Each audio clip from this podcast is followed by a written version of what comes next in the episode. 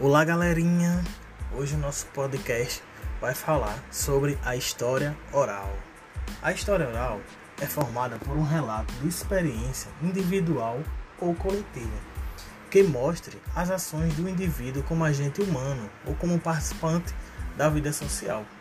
De acordo com alguns estudos históricos, os laços culturais que se encontram envolvidos principalmente nas memórias dos homens e das mulheres são que sustentam a vida em comunidade. Nos relatos orais, o principal instrumento utilizado é a memória. A memória é como uma construção sobre o passado, atualizada e renovada no tempo presente. A memória são construções dos grupos sociais. São esses grupos que determinam o que pode ser lembrado e os lugares onde, onde essa memória é preservada pois a memória coletiva se baseia nas lembranças que cada pessoa traz enquanto participante de um grupo. A história oral busca dar voz aos pequenos eventos do cotidiano que fazem parte das nossas vidas. Ela dá ouvido aos silenciados, mostrando o quanto também são sujeitos da história.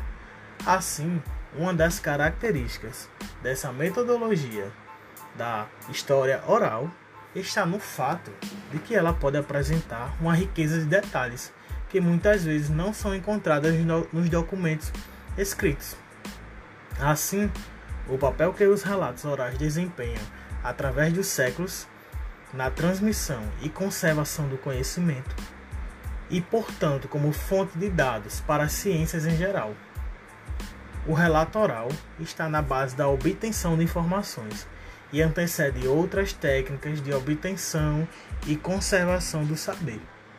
Assim, os relatos orais eles serviram para transmitir o conhecimento de geração em geração.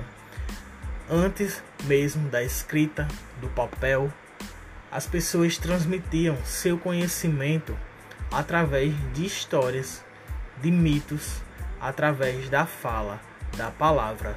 Por isso, os relatos orais são muito importantes.